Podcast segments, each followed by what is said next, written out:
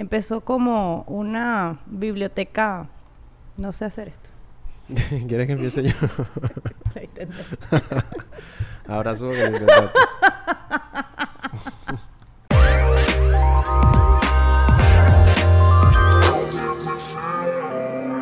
Bienvenidos a un nuevo episodio de Preguntas Profundas, segunda temporada. Mira, vamos a poner aquí aplausos.mp4 porque llegamos a nuestra segunda temporada. Sobrevivimos a una primera de muchas pruebas, de mucha experimentación, de mucho... de muchos miedos también. Sí, me ahogué, me dieron ganas de llorar ya.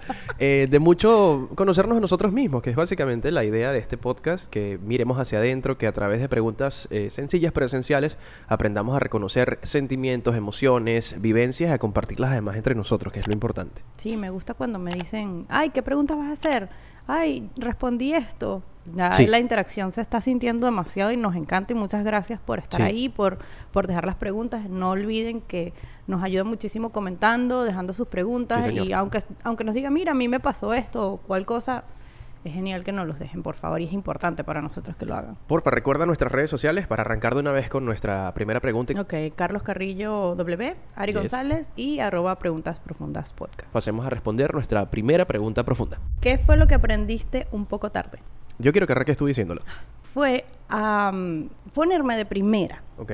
Ponerme de primera eh, ha sido difícil porque uno se da por sentado, uno mismo. Sí. O sea, así como das por sentado una relación, que tus padres siempre están ahí, uno se da eh, por sentado uno mismo, como que yo puedo con todo.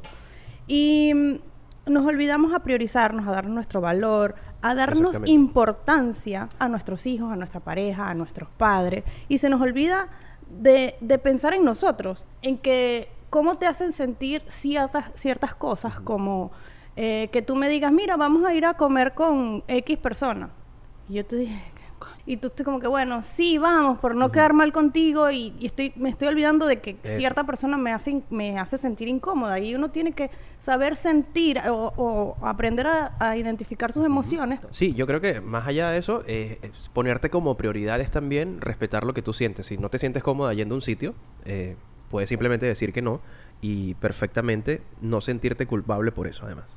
Claro, porque como no sabemos decir que no, y eso todavía es algo que a mí me cuesta bastante, pasamos por encima de nosotros mismos. Sí, justamente por ahí va mi respuesta a esta pregunta, que fue lo que aprendiste un poco tarde.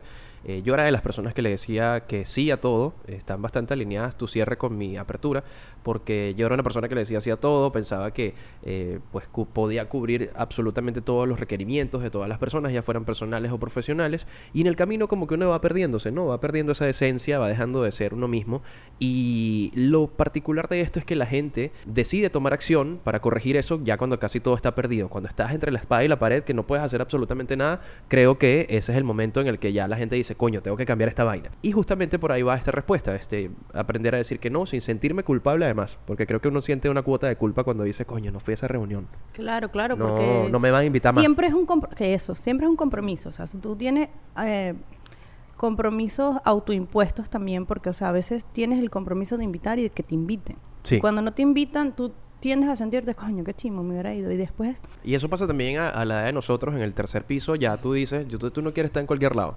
Sí, Quieres estar donde eres te sientas selectivo. cómodo, donde, coño, donde puedas ser tú. Yo creo que eso es importantísimo, que, que no exista esa, coño, esa máscara de que soy otra persona mien- eh, mientras estoy en esta casa, no. Mira, vamos a responder nuestras eh, preguntas cortas. Número uno, hoy tenemos una porque tenemos una sección nueva en esta eh, segunda temporada, ya la reconocerán. Esto es Preguntas Profundas. Ari, ¿cuál es la receta estrella de tus comidas familiares? Puede ser tuya o puede ser de algún familiar que, coño, que cocine bien. Bueno, mi mamá hace una sopa de gallina increíble. ¿Ok? y yo cuando me toca o hacer una receta fácil o rápida o necesito, ¿sabes? Como que una comida así, me gusta una versión de una pasta carbonara que yo hago. Ah, la pasta Ari. Sí. Sí, tú sabes que yo le Carbonari, cambio el nombre carbonari. en todo. Qué bola Yo en carbonari. todo le, le- le cambio a mi versión de algo. Ok, genial, me gusta. Mira, ¿qué te daba más miedo de pequeña? Bueno, eh, yo no me acordaba de esto y le mandé un mensaje a mi mamá y me dio mucha risa porque mi mamá no me respondía y mi papá siempre está ahí como que mandándome stickers y esas cosas y mensajes de buenos días. Con Chayanne de fondo. Y yo le pregunto, papi, ¿qué me daba más miedo de niña? Y los dos me respondieron casi al mismo tiempo y uno me dijo que vacunarme o las vacunas y mi papá me dijo sacarme la sangre. Entonces yo creo que las pullas, las inyecciones, sacarme la sangre era una de ellas. No autorizas. Mira, yo creo que en mi caso eh, eran estos, eh, estas personas que se disfrazaban de las mascotas de marcas, que se vestían de, bueno, estos muñecos gigantes y yo una vez tuve un ataque de pánico en una cadena de alimentos que se llama Macro, eh, viendo al conejo de Nesquik. Imagínate tú qué pena. Eh, ¿Cuántos años tenías? ¿No te acuerdas?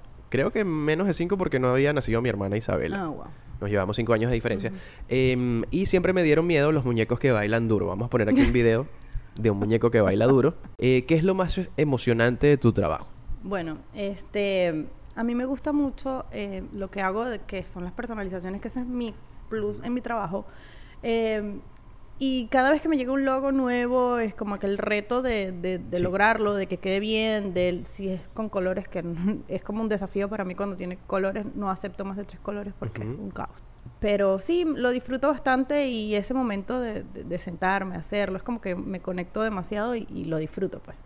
Personalización de ropa, además. Eh, lo más emocionante de mi trabajo yo creo que es darle voces a miles de personajes. Eh, hasta la fecha llevo tres años de carrera como actor de doblaje y lo estoy disfrutando un montón porque sí se parece mucho a lo que yo creía que era.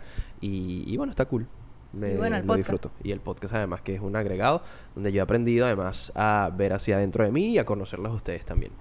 Pasemos entonces a responder nuestra segunda pregunta profunda de este episodio número uno, temporada número dos. Recuerda que si te gustó alguna de las preguntas... Abajo en la descripción están divididas por número y allí podrás encontrar los fragmentos. ¿Consideras que las personas realmente cambian, Ari? Mira, sí, pero el cambio no ocurre mágicamente, para nada. Este, O sea, no es como que te despiertas y dices, ay, cambié, ya, soy otro, soy otra. Listo. Somos seres totalmente cambiantes. Siempre estamos cambiando. O sea, imagínate, como dices tú, no te quedaste en la versión del colegio. Pero hay cambios que duran días, hay cambios que duran meses y hay cambios que duran años. Porque ya, ya, ya va a depender de la, de la profundidad del cambio o de lo que necesitas cambiar. Y, y, es algo que debes sentir, no es un, o sea, es un proceso. Proceso progresivo. exactamente. y, te lo digo porque, o sea, yo he pasado, o estoy pasando todavía por un proceso de cambio y, y ha sido, sabes, día tras día. Y, y, como tú me dices siempre, o sea, has cambiado desde que somos amigos, por ejemplo, y no es de un día para otro. Sí, es un proceso progresivo que implica mucho esfuerzo de parte de la persona porque es aprender a ver cosas que antes no veías. Sí, exactamente. A veces tú me dices, no, porque tal cosa, y yo, no, para nada. Y de repente me despierto y te digo, y me dices como que, pero si yo te lo dije, hasta que no lo sientes o no lo internalizas, no viene el cambio. Mira, un ejemplo sencillo. Cuando comenzaste a caminar, eh, tú ibas hasta cierto punto, durabas cierto recorrido caminando, media hora, te devolvías y ahora haces toda la ruta completa y a veces quieres hacer un poco más. Entonces, eso puede ser un cambio eh, sencillo en lo, en lo, en Como personal cuando lo físico, empiezas a entrenar, que no puedes levantar todo el peso. Eso. Y poco a poco, así, de, toda, la, toda, la, vida trata de, las pequeñas cosas que hacemos diariamente. Sí, señor. Eh, en mi caso, o al menos mi punto de vista sobre esta pregunta, ¿consideras que las personas realmente cambian? Sí, yo, yo siento que la gente está en capacidad de cambiar. Como decía Ari, es un proceso progresivo que implica reconocerse como persona, eh, porque cuando no, se, cuando no ocurre el cambio, siento que hay como una manipulación de parte de la otra persona, porque hay una promesa que no se cumple contigo mismo y también con la persona o, con tu entorno que te rodea, y considero que además es eh, algo que toma mucho tiempo. Eso sí, yo siento que, que dependiendo mucho de lo mucho que te sacuda la razón que te hace cambiar, ya sea personal, eh, tuya o externa, vas ahí a, implementar ese cambio. Tú sabes que yo pensé que ibas a responder otra cosa. Que no cambian. No, no, no, no. Tú dices que las personas cambian por dos cosas. ¿Las puedes decir? Las personas cambian porque hay una fuerza externa que los obliga a eso o por decisión propia.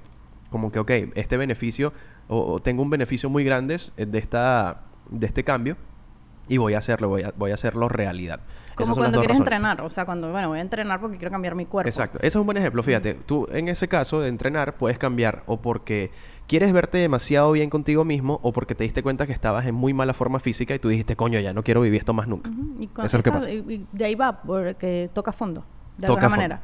Y, y otra cosa es que te pase algo, o sea, mira, no sé, chocaste. eh, Tuviste un accidente. sí, o sea, algo más drástico, mira, voy a manejar con más cuidado porque Eso. tuve un accidente o cualquier cosa, o sea, puede ser como un episodio en tu vida que te haga cambiar. Exactamente. Respondamos entonces nuestra segunda ronda de preguntas cortas. ¿Tu chuchería o snack favorito? Mira, aquí están las gomitas. Pero eso es nuevo. Porque cambié. a comerme una. ¿Y en tu caso? Bueno, a mí me gusta mucho el cocosete, siempre me ha gustado y los doritos. Ay, coño, los doritos. Buena Sí, respuesta. Pero cada vez caen más mal. Coño, sí, vale. No le echen tanta, tanto amarillo, Amarillo. número 5 esa verga, vale. Échenle... Amarillo número dos. Échenle anaranjado número 35, que es más sano. Cúrcuma. Cúrcuma. Carmencita. Toda esa verga amarilla. Se puso de moda. No, mira, yo cocino con cúrcuma el otro día, bueno, manicure amarillo, mira, un zoom aquí. Este, Ari, si pudieras congelar tu vida a una edad concreta, ¿cuál sería? Ya va, yo siempre eh, tengo una pregunta después de tu pregunta. ¿Cuál? ¿Cuánto es mi Eh, edad? 15. O sea, puedo tener esa edad, pero sigo creciendo, porque qué la idea quedarme en una sola edad. Ok. Bueno, ya respondí. Yo sea- creo... Yo creo que me congelaría a esta edad. Yo también pensé en eso, pero es que es como lo que hablábamos en un episodio pasado. O sea, siempre, tu mejor versión siempre es la que estás ahorita, porque siempre construyes a lo mejor. Entonces, ah, yo te puedo decir a los 35 años, pero no me gustaba a los 35. Me gustó Ok. ahorita, pero ajá, Ok. no quiero seguir cumpliendo años, pues. Ok, no, exacto. No, y mírate estos bichos. Una plaquita ahí.